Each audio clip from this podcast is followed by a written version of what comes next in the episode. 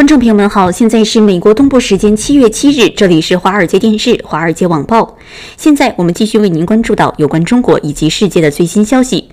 首先要为您看到的是来自彭博社的报道。根据知情人士透露，美国总统川普现在的一些高级顾问正在考虑取消美元与港币的挂钩。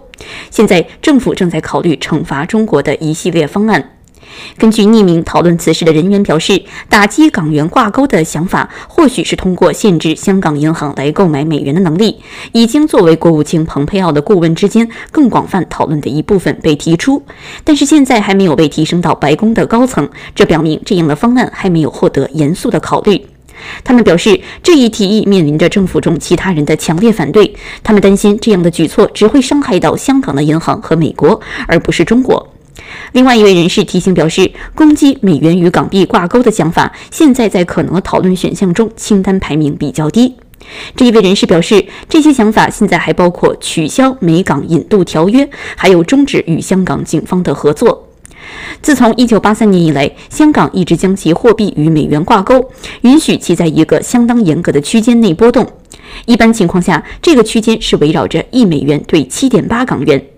现在有人提出了破坏这样锚定的想法，这个想法主要是在国务院来进行讨论的。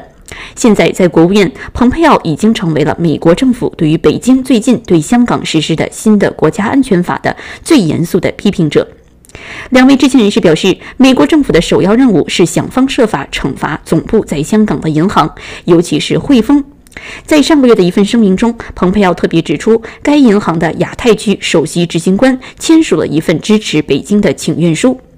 蓬佩奥在当时六月九日的声明中写道：“这一表态似乎让汇丰银行在北京也没有赢得什么尊重。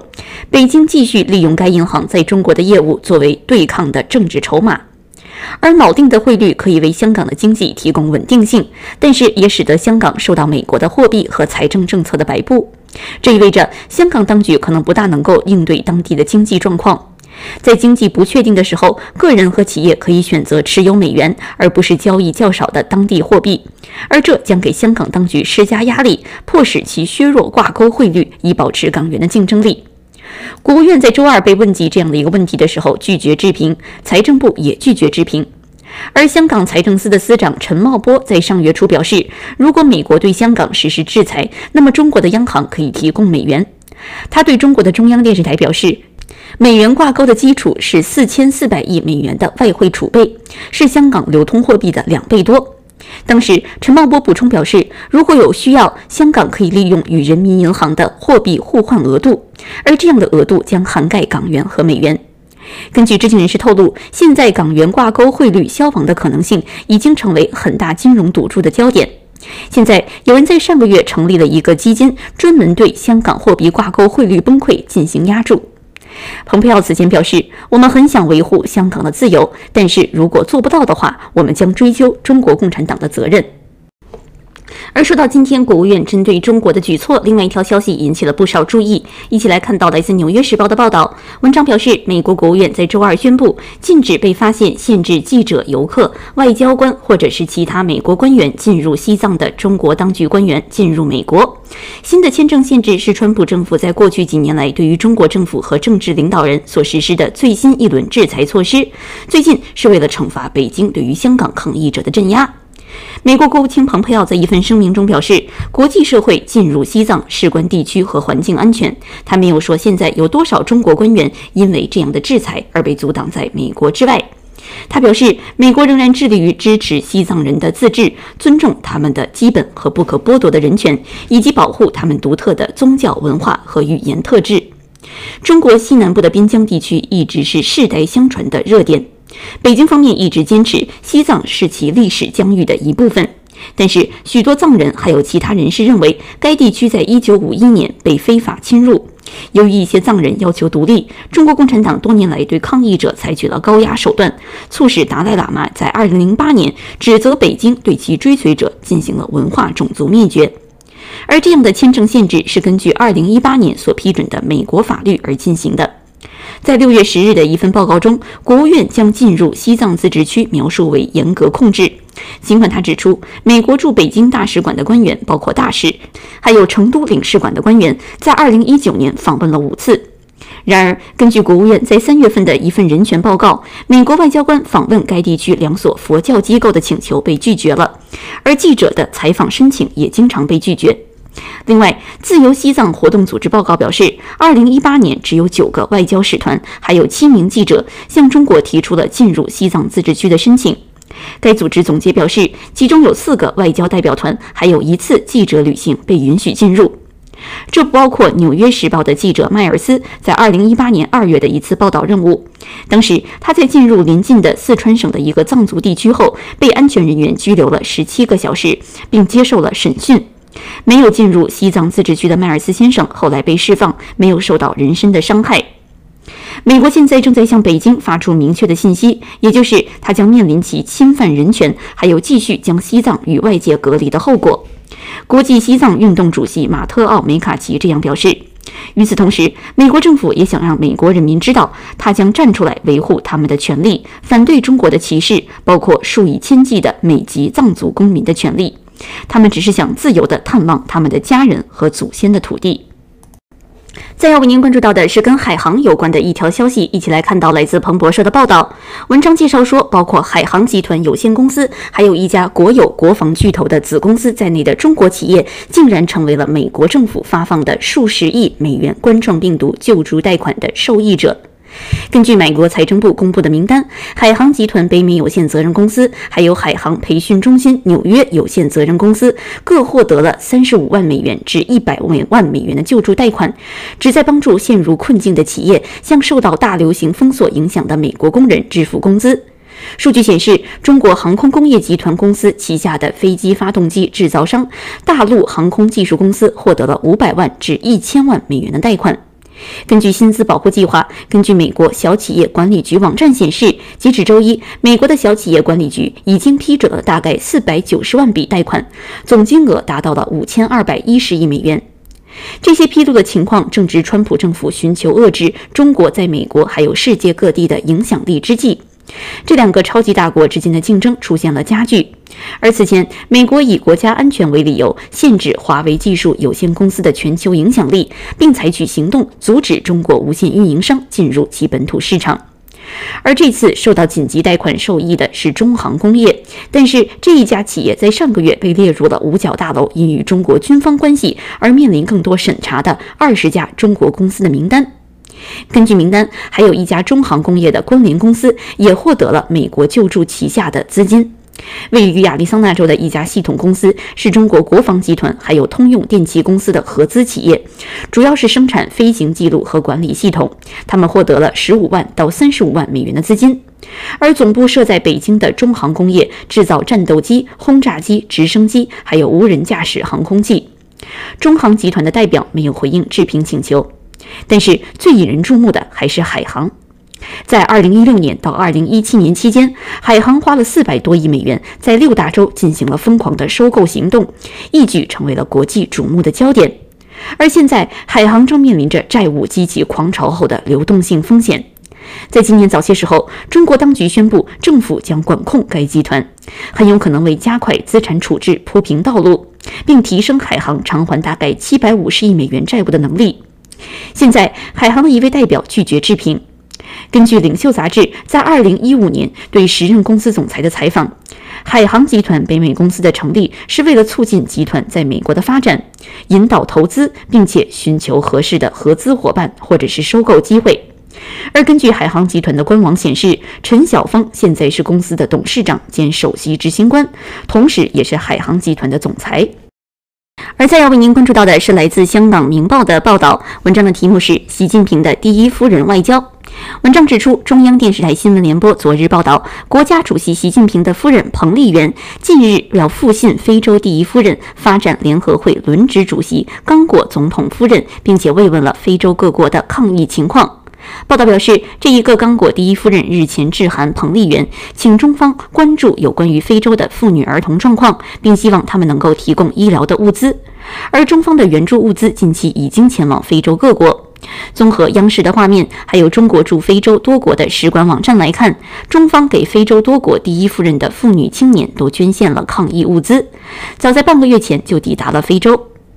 而从中央电视台还有官方的新华社报道来看，作为彭丽媛的回应，中方给非洲的防疫物资至少已经派送到了几内亚、南苏丹还有加纳各国，而这也被认为是非洲各国在有关于香港港版国安法的问题上，大部分都选择了支持中国。作为中国的第一夫人，彭丽媛近年来在国际舞台上的活跃程度，是中国近七十年来所罕见的。《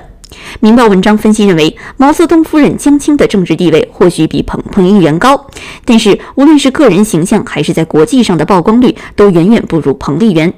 而文革前刘少奇的夫人王光美，虽然只在不多的外访活动中惊鸿一瞥，但是很快就受到了丈夫的牵累，销声匿迹了。而文革后的领导人邓小平太太卓琳、江泽民的夫人王冶平、胡锦涛的夫人刘永清等，都不及彭丽媛来的高调。而华国锋、胡耀邦还有赵紫阳等人的夫人，世界更是无缘得见。只有彭丽媛嫁给习近平前，在中国内地的乐坛就已经家喻户晓。而习近平上台后，她又频频的来外访或者是接待访客，看上去又有明星风采，又有教授头衔，被称为是中共建政后第一夫人外交的先河。如果说习近平上台之前，彭丽媛出任世卫组织结核病和艾滋病防治大使，是因为她个人形象的话，那么《明报》文章分析认为，现在的第一夫人外交已经是中国官方外交活动的一部分。现在所有的救援物资的转交仪式，都是中国驻当地大使亲自出面，而这次不是彭丽媛首次单独具名的外交活动。比如今年三月，斯里兰卡首都的一位官立女校四十三名学生就向彭丽媛写信，并且附上了自己的作品，表达了对中国的支持。而彭丽媛的回信也是由中国大使馆的临时代办转交，并由官方的新华社进行了公开报道。好了，以上就是本期的华尔街电视、华尔街网报的主要内容，希望你喜欢并继续关注华尔街电视的其他节目。观众朋友们好，现在是美国东部时间七月七日，这里是华尔街电视、华尔街网报。现在我们继续为您带来有关中国以及世界的最新消息。首先为您关注到的是来自英国《金融时报》的最新报道，文章介绍说，现在英国面临以新的制裁来针对中国的呼声。英国的外交大臣多米尼克·拉布现在正面临着巨大的压力，要求利用新建立的人权制度来对付北京，包括直接制裁中国官员，还有香港特首林郑月娥。在宣布新的英国全球制裁制度时，拉布先生表示，制度最初将针对沙特阿拉伯、俄罗斯、缅甸和朝鲜的四十九个个人和组织，这些个人和组织犯下了臭名昭著的侵权行为。英国暂时没有宣布任何中国目标，但是新的制度势必将成为指责北京侵犯人权的国会议员日益壮大的游说工具。英国的制裁制度是在中国为香港通过一项全面的国家安全法后的一周公布的。这样的法律将加强北京对香港的控制，并且引起了国际社会的强烈谴责。前保守党领袖邓肯·史密斯，还有前工党部长布莱恩特都表示，林郑月娥应该因为香港的自由受到打击而被列入制裁名单。前保守党领袖邓肯·史密斯表示，他认为林郑月娥的家人拥有英国护照特权。这样的制裁制度是针对个人而非国家的，将包括资产的扣押以及旅行的禁令。而现在议员们表示。对镇压维吾尔族穆斯林人负责的中国官员也应该被列入制裁名单。而下议院外交事务委员会保守党主席则表示，在中国问题上，英国一直保持着非凡的沉默。而拉布先生表示，这样的制裁制度标志着英国是世界上的良善力量，并将继续审查相关实体和个人。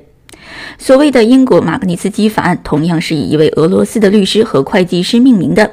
他在指控官员参与税务欺诈后，在2009年死于莫斯科监狱。拉布先生告诉国会议员，那些手上沾满鲜血的人，他们是专制的暴徒，是独裁者的爪牙，不会自由自在地进入英国这个国家，不会让他们在国王路上购买资产，在骑士桥进行圣诞购物，或者是通过英国的银行来吸纳脏钱。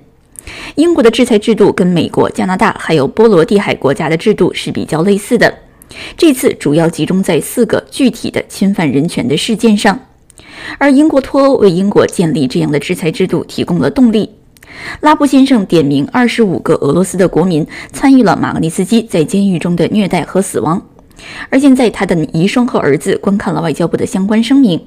制裁名单中还包括两名参与暴力侵害罗兴亚人的缅甸高级将领，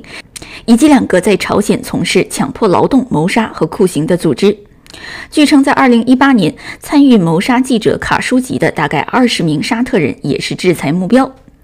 虽然制裁针对的是在沙特的个人，其中有两个人是王储本·沙勒曼的亲密顾问，但是对于这个已经与俄罗斯、朝鲜和缅甸政权混为一谈的国王来说，这些制裁将是相当尴尬的。而法案所针对的二十五名俄罗斯人，现在都已经受到了美国的制裁，范围从对马格尼斯基先生死亡时负责的俄罗斯内政部长，到批准他逮捕并且延长拘留的相关法官。而制裁还适用于一位叫做巴斯特金的人，他是总统普京的大学同学，也是俄罗斯联邦调查机构的负责人。他领导了对围绕马格尼斯基先生死亡的警方行为的调查。而这样的制裁将进一步破坏伦敦和莫斯科之间的地缘政治关系。而俄罗斯驻伦敦大使馆对制裁作出回应，表示莫斯科要保留对等的权利。现在，联合国和美国针对金正恩的核武器计划实施的制裁，已经阻止了与朝鲜的贸易，并切断了该国精英阶层获得外国现金和奢侈品的渠道。但是，英国现在的举动受到了包括总部设在美国的朝鲜人权委员会在内的非政府组织的欢迎。他们表示，包括危害人类罪在内的侵犯人权的行为，已经被国际社会对核威胁的关注所掩盖。而现在，外界普遍关注的焦点就是，在英国方面率先推出了一系列制裁措施之后，林郑月娥以及中国和香港的更多官员是否也会在下一步出现在制裁名单上？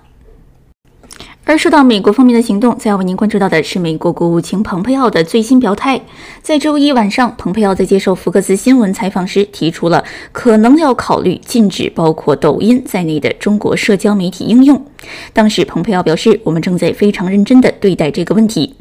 福克斯的主播问蓬佩奥：“美国是否应该考虑禁止中国社交媒体应用，尤其是 TikTok，也就是抖音的海外版？”当时，蓬佩奥回答表示：“关于人们手机上的中国应用，我可以向你保证，美国现在要把这件事情做好。我不想抢先于总统，但是这的确是我们现在正在研究的事情。”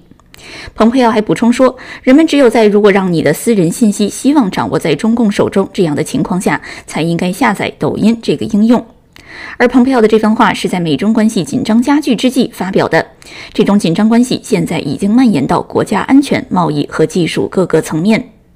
所谓的抖音海外版是由总部位于北京的字节跳动所有的。此前曾经多次遭到美国政客的批评，他们指责这一款短视频应用与中国的关系不明不白，并且对美国的国家安全构成威胁，并且指责公司可能被迫支持和配合中共控制的情报工作。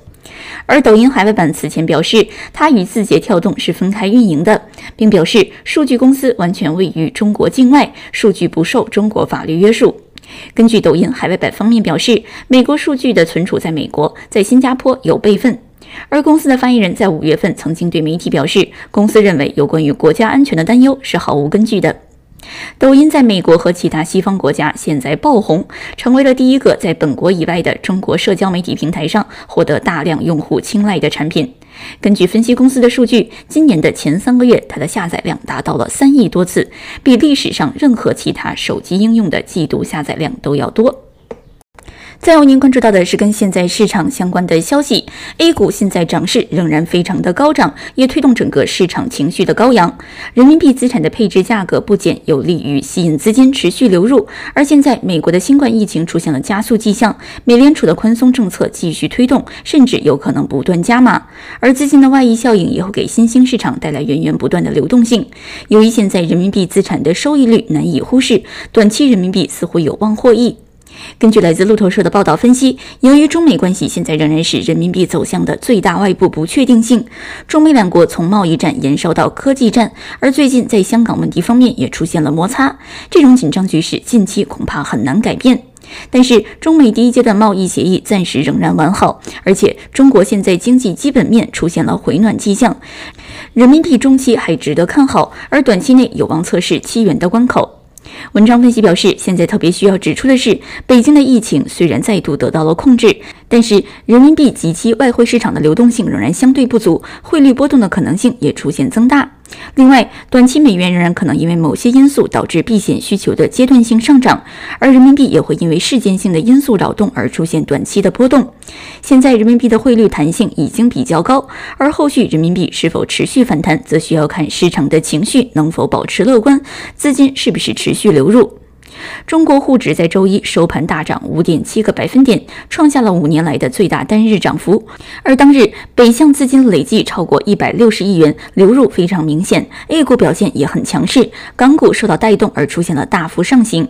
离岸和在岸人民币一路走高，大有打破前期七点零三到七点一三元波动区间的气势。而在岸人民币对美元即期一度升至了七点零三关口，创下了四月十日以来的最高。现在从基本面看，中国对于疫情的防控以及复工复产推进带来了基本面的改善，在全球范围内似乎处于比较和缓的状态。而近期高频数据也显示，中国第二季度经济增速大概率将转正，而经济基本面的改善也有利于稳定汇率的预期。现在美国的新冠疫情出现了反弹的态势，境外疫情的发展对于境内直接影响不大，而中国出现了偶发的案例，但是整个市场的信心基本是比较稳定的。此外，国家统计局公布的六月份的官方 PMI 数据好于预期，这强化了对于中国经济比其他全球经济体将提早复苏的预期。如果后续中国的进出口数据仍然能展现出比较好的强韧性，一般市场认为可能会有利于人民币出现反弹。从资金上来看，美国从三月开始的宽松举措压住了美元荒，而且美国带病复工也推升了经济恢复的预期。从六月开始，美国疫情加速放缓经济重启速度，但是大量美元的流动性决定美元荒不会重现。而美联储廉价资金价格短期也比较难回升，潜在的收益率曲线控制举措则会进一步丧失美元的吸引力。而中国央行最近的工作论文指出，M2 对 GDP 的比例仍然保持在合理水平，这具有非常重要的政策含义，表达了希望珍惜正常的货币政策空间，坚守币值稳定的目标。而近期 A 股的指数出现了大幅度的上扬，金融等传统周期类低估值股票的价值修复，也激发了市场做多的热情。而 A 股现在的暴涨，进一步吸引北向资金流入，会打破原来的供修平衡。而原来银行分红购汇所导致的汇率偏弱的状况，预期将很快获得改善。再为您关注到的是跟澳大利亚有关的一条消息。现在，澳大利亚政府正式警告公民，在中国以安全为由拘留外国人后，他们如果是去中国的话，也有可能受到任意的逮捕。澳大利亚的外交和贸易部在周二的一份最新的旅游咨询警告中表示，任何在中国的澳大利亚人如果想回到国家，应该尽快。他表示，当局拘留外国人是因为他们所谓危害国家安全，而澳大利亚人现在可能面临被任意拘留的风险。政府重新声明了不要。去中国的旅行建议，这样的警告反映了全球紧张局势加剧，以及包括英国、美国和澳大利亚在内的国家的担忧。此前，中国颁布了全面的国家安全法来打击香港，而现在堪培拉政府呼吁对病毒的来源进行独立调查，中澳关系更是出现了紧张。而中国外交部的发言人赵立坚则在周二在北京举行的发布会上回应表示，在中国的外国人不必担心，只要他们遵守中国的法律。而说到港版国安法，再要为您关注到的是相关的最新消息：北京新设的驻港国家安全公署将在铜锣湾的维景酒店设立临时基地，预计明天就会开幕。而维景酒店是香港中旅集团下的饭店，位于香港的社运圣地维多利亚公园的对面。港版国安法表示，北京中央在香港设立全称为驻港特别行政公署，维护国家安全。但是此前外界除了知道是由郑燕雄来出任行署长，李江洲和孙清野来出任副署长之外，对于这样的一个机构了解并不多。综合各家香港媒体的报道，公署将使用位于铜锣湾道一百四十八号的铜锣湾维景酒店来作为临时的基地。这样的酒店是在二零零二年开幕的，是香港中旅集团旗下的饭店，而中旅正是中国的国有企业。特别值得注意的是，维景酒店位于香港集会游行的圣地维多利亚公园的对侧巷内，建筑可以俯瞰维多利亚港区。而报道指出，目前的酒店大堂玻璃门已经被封住，有工人正在维修外墙。而原本展示酒店名称的门牌现在已经被遮盖。此外，建筑周边还有数十名警察来戒备。另外，再说到的是香港特区行政长官林郑月娥在周二的最新表态。她说，港版国安法实施后的过去一周看不到社会恐惧，而相对于其他国家的国安法，香港的国安法是相当温和的法律，只是处理迫在眉睫的四方面的问题，没有削弱香港的人权自由，并且声称这样的法案可以保障大多数香港市民享有合法的自由和权利。他特别指出，对于有言论说特区政府对于国安法的公布被蒙在鼓里，甚至连特首对于法律条文一无所知，这是不正确的。他说：“有人说我们被蒙在鼓里，什么都不知道，直到六月三日公布，这离事实相差太远。这样的幻想力和夸大能力让人大开眼界。”林郑月娥说：“有一些西方国家对于香港国家安全法如此投入的态度来进行评论，他觉得不理解，说这是中国的内部事务。有一些西方国家想的太多了，这恐怕并不符合国与国之间的相互尊重原则。”他还声称，特区政府在未来的日子里会继续努力向社会各界来解说国安法，而国安委往后的工作则不会公开。他特别提到，英国将调整持有英国国民海外身份者的安排，为这些持有者最终申请为英国国民铺路。林郑月娥表示，这样的身份在回归后是一种旅行证件，持有人继续可以以中国国民的身份去享有，比如回乡证的便利。比如英国单方面改变，那么国家势必做出认真的回应和处理。未来还要看到英国要采取什么样的措施，才能够评估对香港的影响，并做出回应。再为您关注到的是许章润先生的最新进展。曾经数度发文针砭时政，并且着重批评中国国家主席习近平的北京清华大学教授许章润，在昨天传出在家中被警察带走。而香港电台今天引述报道表示，许章润的妻子已经获得警方的通知，许章润在十二日获释将回家。报道表示，许章润的妻子和学生商量后，决定等他获释后再公布其他消息，尽可能减少对许章润的麻烦，并且确保他顺利归家。报道表示，许章润的学生在六日下午曾经尝试向许章润去送药物，但是没有最终见到他。警方向这名学生表示可以放心，会在二十四小时内告诉家属如何处理。根据报道，徐章润是在当地时间上午被警方从北京的寓所带走的，指控他涉嫌在四川进行了嫖娼行为。而北京律师向香港电台表示，如果许章润十二日获释，那么相信当局是以行政拘留七日的方式来处罚他。五十八岁的许章润在二零一八年发表文章批评习近平取消国家主席任期制度后，被清华大学暂停了教学和学术工作。而今年五月，他再次发表文章分析中国在二零一九疫情下暴露的问题，并且呼吁改革相关制度。好了，以上就是本期的华尔街电视、华尔街网报的主要内容，希望你喜欢并继续关注华尔街电视的其他节目。